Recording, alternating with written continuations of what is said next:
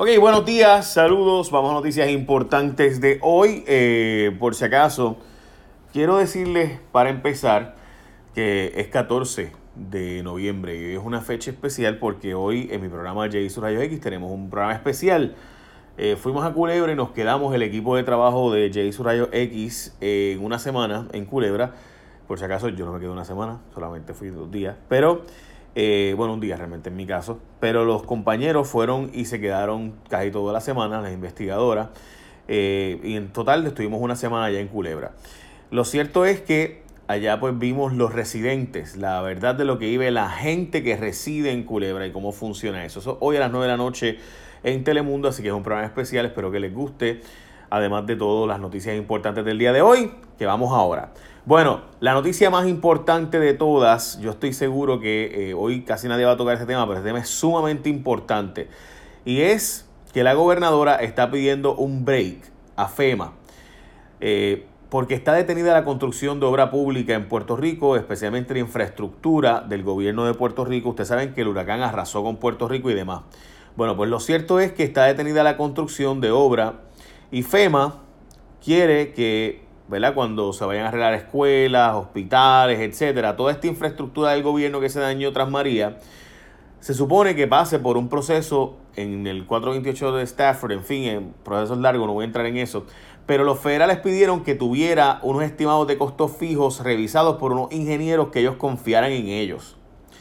Lo cierto es que el gobierno de Puerto Rico no ha cumplido con la parte que le correspondía el gobierno federal se ha, sido, se ha hecho bien lento para poder conseguir el que se le haga, se hagan estimados de costos fijos y esto es para evitar que después de que empiezan estas construcciones vengan las órdenes de cambio y algo que tú decías que valía un millón, de repente salgan 8 millones. Recuerdan que el tren urbano, por dar el mejor ejemplo, que se ponía que solía salir en 700 millones y salió en 2.5 billones. Bueno, pues ese es el cuento. La cosa es que la gobernadora está pidiendo a los federales que le den un break o pues básicamente no va a poder hacerse en Puerto Rico gran parte de esta construcción y se va a quedar destruida gran parte de la infraestructura del gobierno de Puerto Rico. Estamos hablando de que la gobernadora está pidiendo un break a los federales o básicamente ese será el resultado y las consecuencias de este asunto. Esto es bien importante, probablemente es la noticia más importante de todas, eh, la que podamos hablar en mucho tiempo porque estamos hablando de nuevo de toda esta infraestructura del gobierno deteriorada, destruida, que está sin construirse, que se supone que se hubiera empezado ya a construir y no ha empezado a construirse en gran medida porque pues el gobierno de los Estados Unidos y el de Puerto Rico no se ponen de acuerdo en cómo van a resolver esto. La fecha era el 11 de octubre, by the way, supone que era la fecha en la que se pondría esto al día y eso nunca ocurrió. De hecho, se pidió tiempo adicional y el gobierno federal supuestamente iba a garantizar tiempo adicional, pero todavía está en detente. Y por eso le digo tanto tiempo a esta noticia, porque se ha explicado muy poco, yo lo he hablado muchas veces, pero Desgraciadamente no se ha entendido el impacto económico que esto puede tener a largo plazo y cómo los federales, sin duda aquí, si no nos dan la mano, la cosa se va a ver bien complicada para toda la infraestructura del gobierno que después de huracán quedó totalmente deteriorada y los federales no acaban de soltar el dinero para reconstruirla en gran medida por la desconfianza que existe en que se use correctamente dichos fondos. De nuevo, esto es sumamente importante y se le ha dado poca importancia. La gobernadora está pidiéndole un break a los federales de nuevo de estos estimados de costos fijos, donde se dice que algo vale un millón, pues vale un millón, no puede valer un millón trescientos mil dólares y cosas así. Bueno, el Senado, como les dije ayer y les he dicho los pasados días, la joya de la corona era la reforma electoral. El presidente del Senado, como siempre, muy astuto, unió el Código Civil, el Código Municipal y el tema del aumento de los jueces, pero la verdadera obra o la verdadera legislación que él quería aprobar era la reforma electoral, el Código Electoral, y eso sí lo aprobaron. Lo aprobaron por encima de los 19 votos, eh, by the way, los 7 votos en contra eh, y los dos senadores que no votaron. Así que eso es bien importante porque, de nuevo, esa era la joya de la corona. Recuerden que con estos cambios que están propuestos hay algunas cosas que sí son positivas, yo no puedo decir que no, pero se plantean cosas como por ejemplo la posibilidad de fraude electoral, los dos partidos eh, minoritarios y la, oposición está ahí diciendo básicamente, miren, aquí puede prestarse esto para, para fraude, se puede prestar esto para eh, votos encamados que gente que no es encamada nada. Ustedes saben todos los trucos que se han dado aquí políticamente y demás. Pero también es el control de la Comisión Estatal de Elecciones y el proceso electoral porque básicamente quien decidiría cuál será el partido que nombre presidente de la Comisión Estatal de Elecciones es el que logre más votos íntegros y el partido que más votos íntegros logra en Puerto Rico es el PNP. Como, uno, como quiera, si ocurriera que no fuera el PNP que más votos íntegros recibe, lo cual siempre, ¿verdad? Las pasadas elecciones siempre ha sido así, pues lo decidiría el juez presidente o debo decir la el Tribunal Supremo de Puerto Rico, el Pleno del Tribunal Supremo y por tanto quien decidiría quiénes serán entonces presidente y quien domina el proceso electoral en Puerto Rico será el Tribunal Supremo. En ese caso le correspondería también a personas nombradas bajo el PNP. Todo eso realmente era la estrategia de Rivera Chats, en mi opinión, y lo planteé desde el lunes, que aquí realmente toda la estrategia era para empujar la reforma electoral y tratar de ocultarlo para que se dividiera la opinión pública en los otros temas. Veremos a ver de nuevo.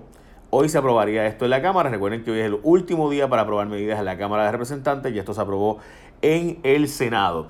Y por si acaso, antes de continuar, recuerden que hoy, by the way, hoy empieza, hoy empieza, y esto es bien importante, el Río Grande Town Center va a tener más de mil vehículos Honda, Acura, Mazda, Volkswagen y Ford todos esos vehículos como parte de la monumental venta del este en Río Grande con variedad de marcas de todos estos autos. Estamos hablando de que te van a garantizar, escúchate esto, tienes un carro del 2008 en adelante, te van a garantizar 3 mil dólares de trading garantizado, aunque tu carro esté escrachado.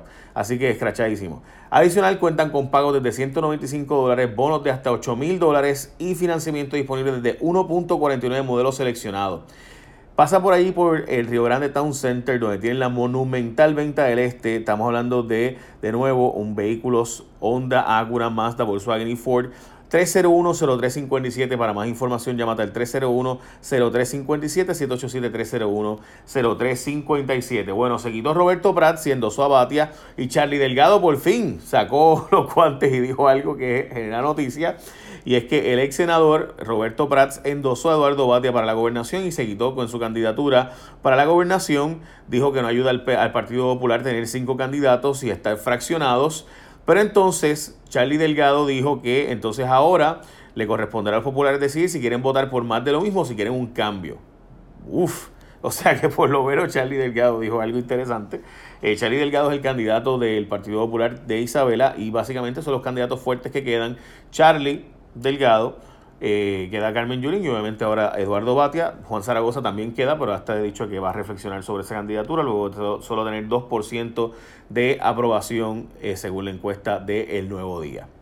Bueno, el cierre de escuelas no logró los ahorros esperados y están detenidos 600 millones de los fondos federales que suponen educación, incluyendo educación especial. Como ustedes saben, todos esos fondos están detenidos eh, por corrupción bajo Julia Kelleher, por corrupción en el Departamento de Educación y trascendió, by the way, que los ahorros que supone que ocurrieran tras el cierre de escuelas no ocurrieron. Por ejemplo, 38% de las escuelas que han cerrado solo han logrado reducir sus gastos administrativos en un 14%.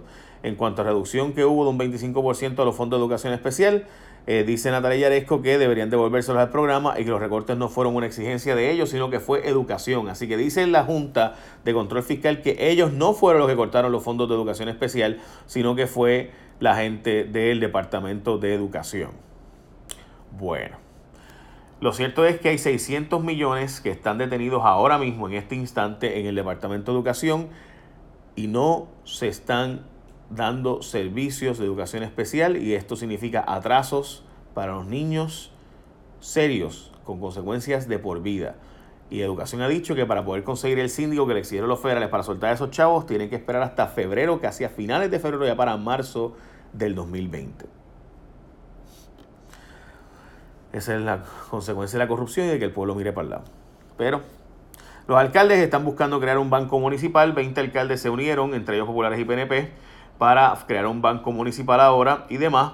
El Senado aprobará hoy la medida para que la gobernadora pueda luchar por los gallos y una moratoria de cinco años en el gobierno federal. Suerte ahí. Eh, rumbo a la Cámara por segunda vez la ley de armas, se le hicieron las enmiendas según Nelson Cruz, el senador, donde el proyecto de ley ahora pasará para eh, que la gobernadora lo firme. Supuestamente le hicieron las enmiendas que la gobernadora quería para poder firmar la nueva ley de armas. Van hoy a aprobar un aumento al salario mínimo de 8.50 la hora. Es un proyecto de Joel Franquiatires del PNP y luego sería 9.50 la hora para el 2023. Eh, Wanda Vázquez es la copia de Ricardo Rosselló. Esta es mi columna de hoy. Está en primerahora.com, me gustaría que la leyeran y porque es una copia de todas las estrategias que Ricky Rosselló hizo y demuestran que todavía funcionan dichas estrategias con el pueblo. Y hay un fuego de grandes proporciones en una planta de Guánica, recicladora de goma. Yo siempre digo a ustedes que cada tres meses ocurre que de casualidad se quema una gomera recicladora de gomas o algún lugar de almacén de goma cada más o menos dos a tres meses. Busquen los periódicos, pues ustedes ven que cada dos a tres meses se queman. Oye, de repente, qué cosa, ¿verdad? Y ya lo saben, gente de Río Grande, hay un evento que es la Monumental Venta del Este.